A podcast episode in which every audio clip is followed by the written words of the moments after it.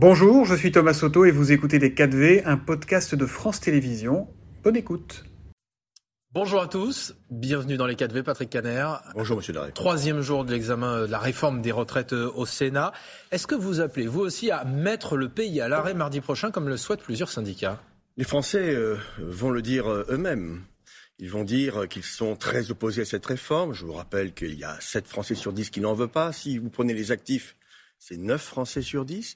Et donc, euh, les Français n'ont plus beaucoup de moyens. Ils peuvent espérer sur euh, le vote du Sénat, nous y reviendrons sûrement, mais euh, ils n'ont qu'une seule possibilité défiler, manifester, occuper potentiellement les entreprises, dire dans les services publics que ça ne va pas. vous vous dites qu'il faut tout bloquer? Ah, moi, je pense qu'on est sur une, une démarche d'augmentation de la pression de la population française à l'égard du gouvernement. Vous encouragez à tout bloquer? Qui n'entend rien. Moi, j'encourage à ce que les Français prennent leurs responsabilités et leur responsabilité, c'est de défendre leurs acquis.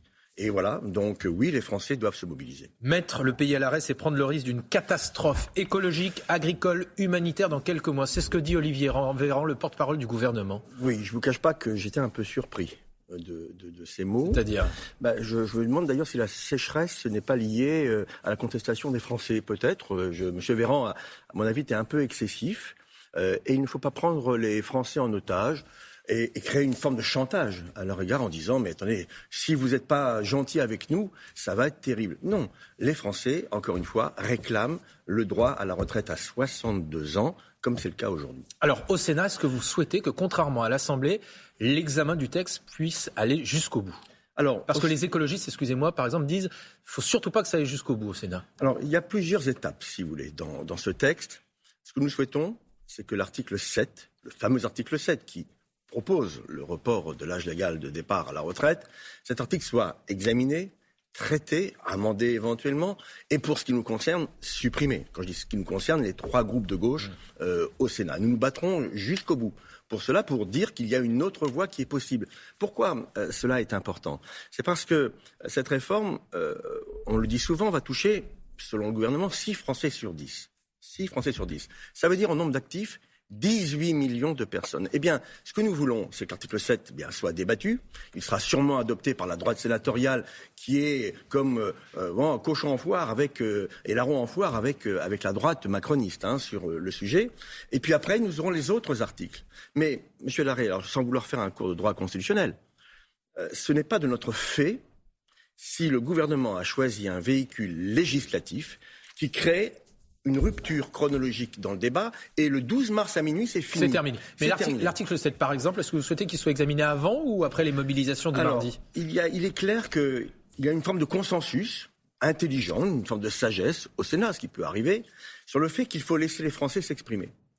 Nous laisserons les Français s'exprimer, potentiellement. Nous verrons bien, il y a encore trois jours de débat avant euh, la date du 7 mars. Nous allons laisser les Français s'exprimer et nous débattrons de l'article 7, en tout cas nous, nous l'espérons, après cette grande manifestation, cette grande mobilisation du 7 mars. Alors aujourd'hui au Sénat, ce qui va être débattu, c'est notamment la suppression des régimes spéciaux. Est-ce que vous ne devriez pas commencer par supprimer le régime spécial, en tout cas le régime autonome, la caisse autonome des sénateurs Rassurez-vous, je n'ai aucun problème pour commettre la question sur la table. C'est un régime avantageux, historique, il faut, euh, il faut le dire, où les sénateurs, effectivement, euh, cotisent plus que la moyenne euh, d'un, je d'un salarié classique. et j'en ai discuté avec le président Larcher, qui était d'ailleurs sur votre plateau il n'y a pas très longtemps, qui en a parlé aussi. Il faut mettre tout sur la table, et s'il faut réformer, réformons. Est-ce que vous voterez des mesures qui amélioreraient la situation des femmes? Même si elles sont portées par la droite il faut regarder vraiment le détail, notamment cette fameuse surcote pour euh, les femmes de 63 ans qui ont, des enfants. Mais parce que c'est dans une logique de politique nataliste. Moi, je pense qu'on euh, ne crée pas une politique nataliste avec des primes on le crée avec euh, un climat de, confiance. Euh, et très honnêtement, je souhaite euh, aujourd'hui que tout ce qui ira dans le bon sens puisse être accompagné. Nous porterons aussi des amendements en la matière, mais la droite porte beaucoup d'amendements, non seulement de durcissement, mais surtout de retour vers un passé qu'elle adore. Et d'ailleurs, hier, ce qui était assez étonnant, puisqu'on a eu une première vraie réunion de débat, la droite absente, muette, mutique. on se demande ce qu'ils cherchent. Et manifestement, ce qu'il cherche, c'est l'article 7, c'est-à-dire le, dur, le plus dur de, cette loi que nous combattons. Face à vous, vous avez notamment Olivier Dussopt, qui est l'un de vos anciens amis, en tout cas l'un de vos anciens collègues politiques, anciens socialistes. Moi, je suis resté socialiste, hein, vous l'avez compris. Absolument. Comment vous voyez les choses euh, quand vous l'avez face à lui oh, Écoutez, ce sont des rapports cordiaux euh, en privé, mais euh, dans l'hémicycle, nous combattrons la réforme qu'il porte. Vous l'avez dit, M. Duchop vient de la gauche. Très bien. Et d'ailleurs, il le revendique. Mm. Mais cette réforme est une réforme de droite, c'est une réforme de réaction, il a trahi de ses engagements sociale. ce sont des mots qui sont forts, trahir. En tout cas, on a le droit d'évoluer dans la vie politique mais il ne faut plus se revendiquer de son passé pour faire passer la pilule aux Français. Et cette pilule, elle est très amère. Vous deviez rencontrer les leaders syndicaux hier. Je ne sais pas si ça, si ça s'est fait. Euh, qu'est-ce que vous êtes dit avec eux finalement Alors, je n'y étais pas. Donc, je ne peux pas vous répondre à une, rencontre à laquelle je n'ai pas participé. Mais nous avons des relations régulières avec les leaders syndicaux. Moi, j'ai des relations régulières avec Philippe Martinez, que j'ai vu d'ailleurs encore sur le Salon de l'agriculture il y a quelques jours, ou, euh, ou Laurent Berger en particulier. Les principaux, mais aussi d'autres collègues ont des relations avec le patron de FO. Donc c'est normal. Mais chacun a sa place. Les syndicats mènent la bataille presque de, de, mobilisation de la population, et nous, nous sommes les échos, les ambassadeurs de cette bataille au Parlement, et c'est dans cette complémentarité que nous serons utiles aux Français. Alors cet examen euh, de la réforme des retraites au Sénat, Emmanuel Macron, pour l'instant, l'a suivi à distance, puisqu'il poursuit sa tournée en Afrique. Il a dit notamment que l'âge de la France-Afrique était révolu. Été sa déclaration phare de ces premiers jours. Est-ce que vous y croyez?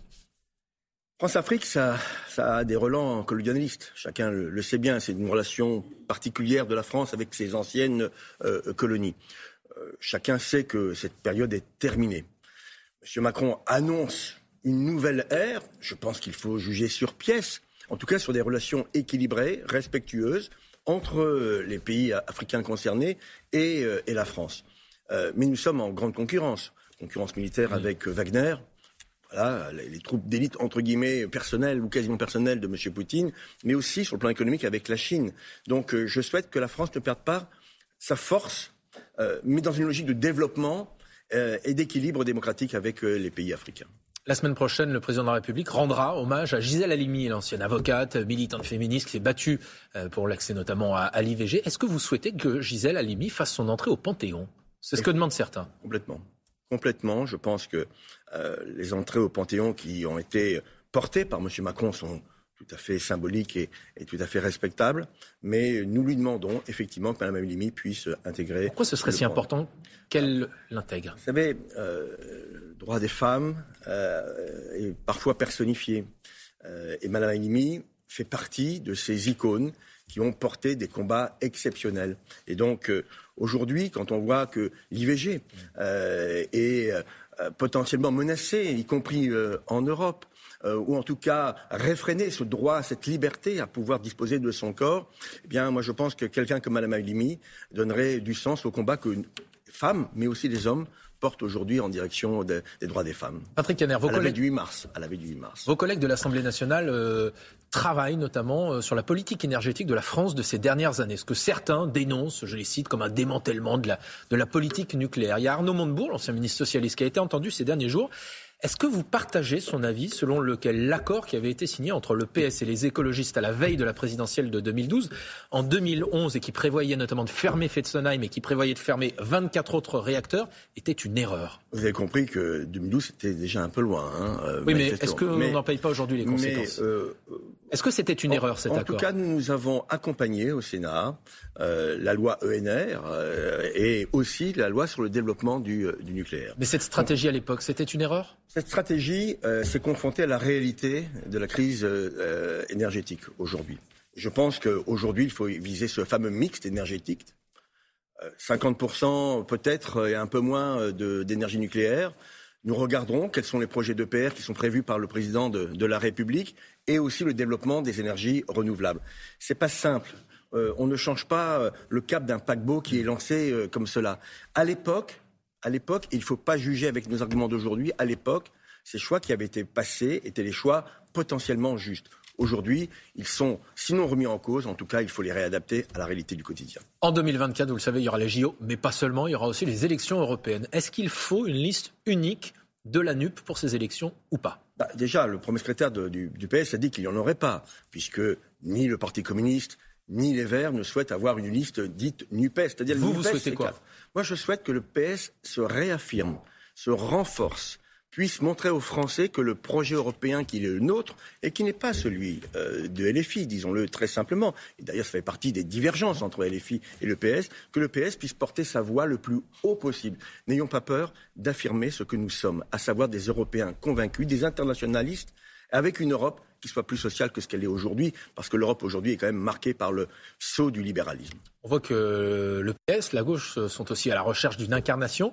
L'ancien Premier ministre euh, Bernard Cazeneuve a lancé un mouvement il, y a, il, y a, quelques semaines. Est-ce que c'est lui qui peut incarner l'avenir de la gauche et du Parti socialiste? Vous savez, Bernard Cazeneuve, euh, que j'ai beaucoup accompagné, j'ai même été son ministre quand il a été Premier ministre, son collègue quand il était ministre de l'Intérieur, euh, est absolument nécessaire à la gauche dans ce pays, à la gauche de responsabilité de gouvernement.